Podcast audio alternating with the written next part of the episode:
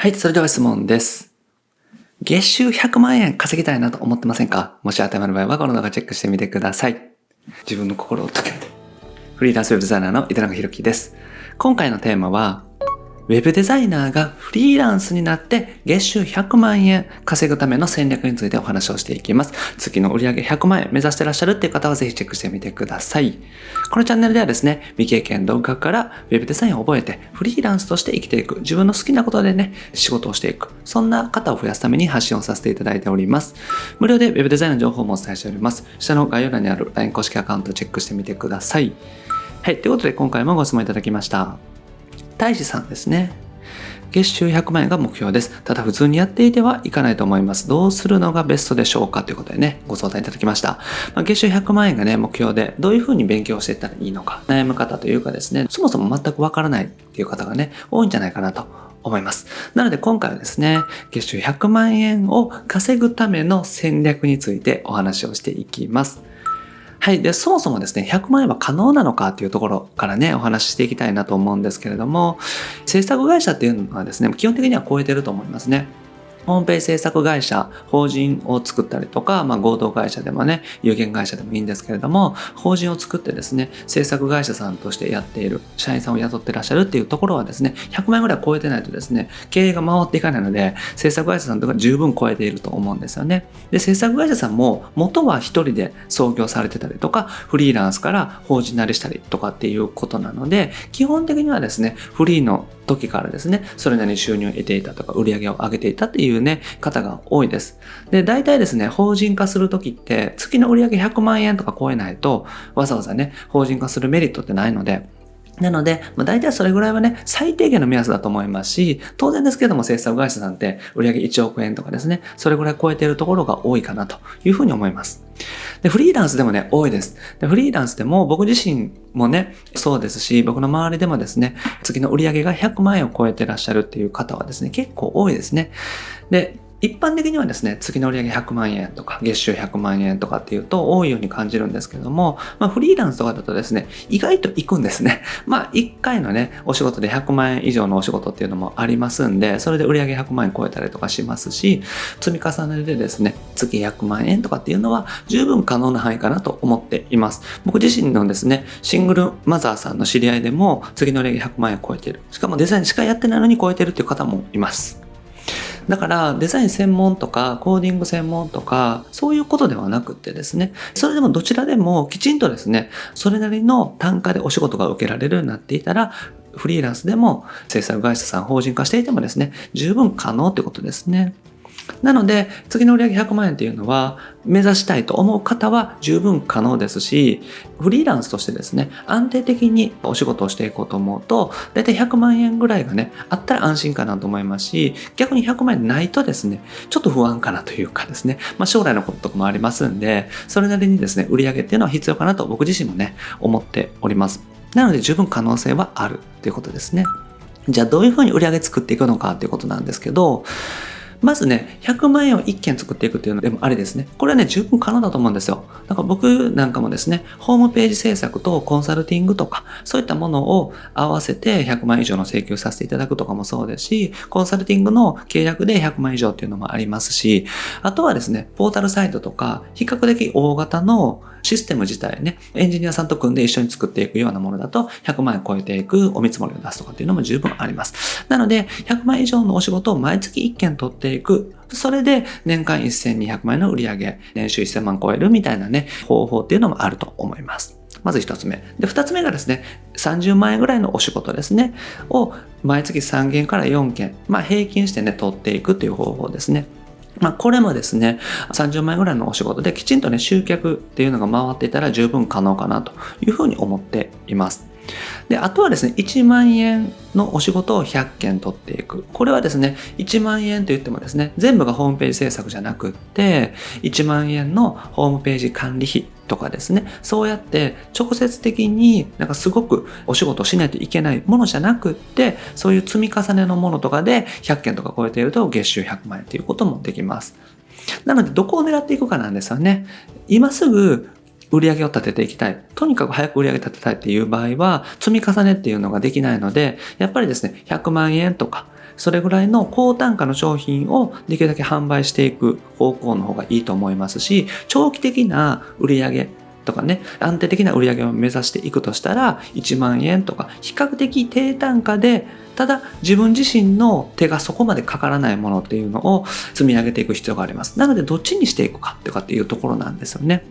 で、考え方なんですけれども、ストックとフローというのがあります。ストックっていうのは、毎月入ってくる収入ですね。毎月確実じゃなくてもね、まあもちろん解約される可能性があるかもしれませんけれども、そうやって毎月ね、入ってくる見込みがある収入のことをストックの収入って言います。で、これは例えばホームページの管理費で3000円とか5000円とかいただいていたら、管理ってね、解約されるかもしれませんけれども、いきなりすぐに解約されるっていうことはないと思うので、まあ来月以降も続くだろうというね、計算ができるってことですね。そういうのがストックの収入になります。で、フローの収入というのは、ホームページ制作だけですね。管理費なしの制作のみとか、単発のアドバイスさせていただくとかですね、次々の契約じゃなくて単発でアドバイスさせてもらうコンサルティングとかサポートとかですね、そういったものはフローに入ります。なので、続くものはストック、単発のものはフロー、そういう感じでね、覚えておいていただけたらと思います。で、ストックをね、増やしていくっていうのが大事だと思うんですね。なぜかというと、次の売上100万円ってなると、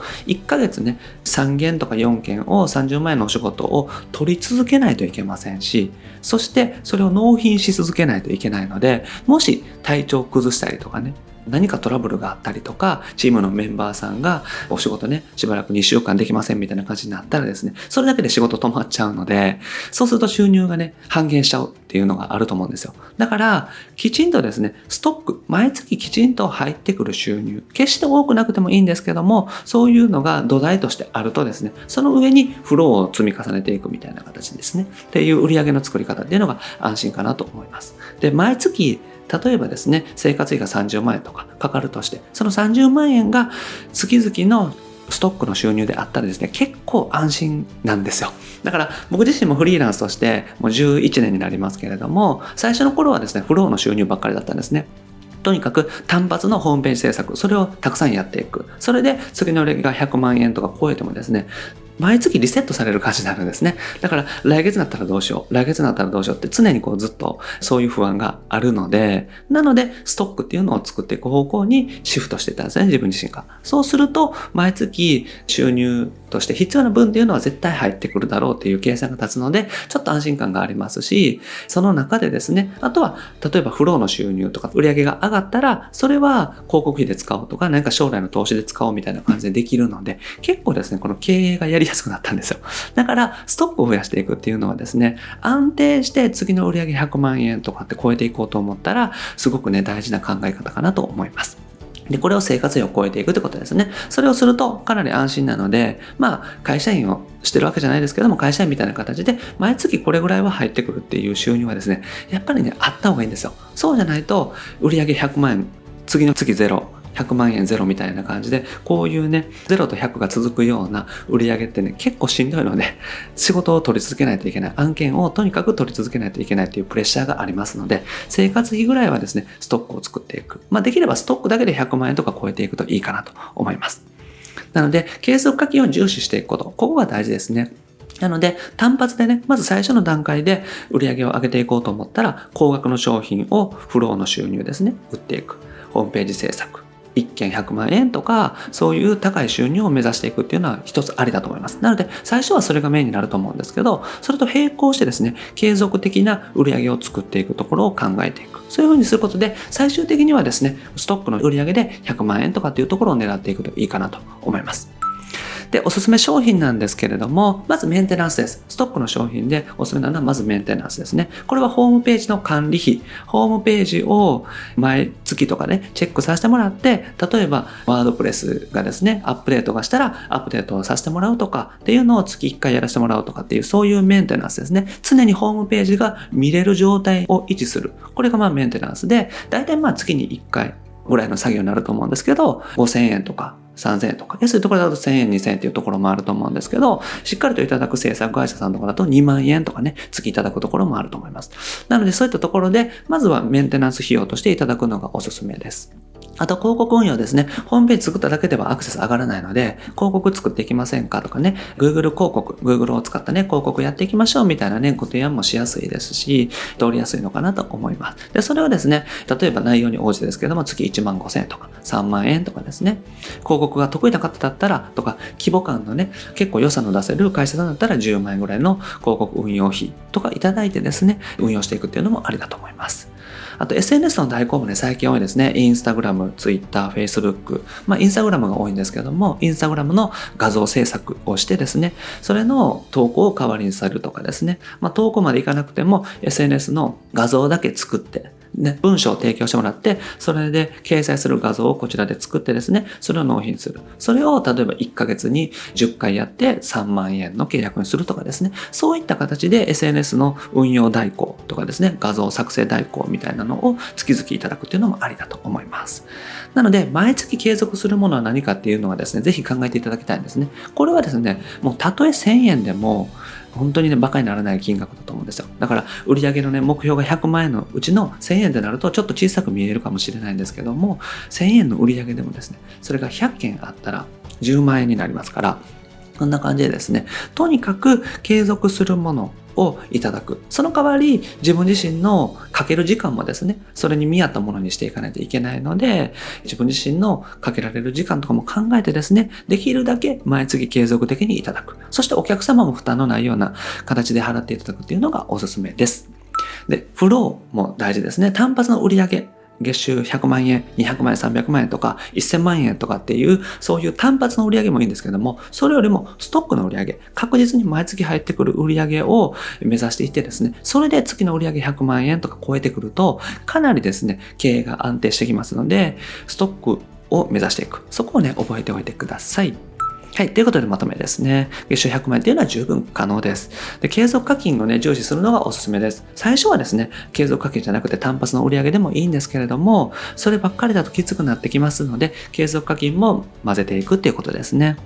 で、メンテナンスとかっていうのもいいと思います。あと広告の運用とか、SNS の代行とかっていうのもありなので、お客さんに必要なものっていうのを継続課金の形で提案していくのがおすすめです。はい。で、フローよりもストック。フローという単発の売り上げよりもストック。毎月継続的にいただける売り上げを目指していくというのがおすすめです。はい。ということでね、ストックになるサービス、今日はぜひ考えてみてください。ご自身ができることで、お客さんの役にも立って、そして、まあ、お互いにね、喜べるようなサービスというのを作っていただけたらと思います。はい。ということで今回はですね、ウェブデザイナーがフリーランスになって月収100万円稼ぐための戦略についてお話をしました。ぜひですね、自分自身の今の状況から考えてですね、フローとストック、どういうバランスでやっていくのがいいのかなっていうのはね、考えてみていただけたらと思います。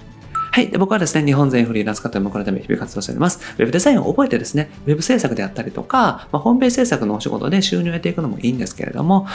自分のね、好きなことで起業する、独立する、そういう方を増やすために発信をさせていただいております。これまで300本以上の動画アップしておりますので、ぜひ過去の動画チェックしてみてください。それと今後もですね、毎日よろしい時にアップしていきますので、見逃さないためにもチャンネル登録お願いします。はい。それと質問も募集しております。今回ね、取り上げたみたいな形で YouTube で返信させていただいております。概要欄にね、リンク貼ってます。そちらのね、フォームからお送りください。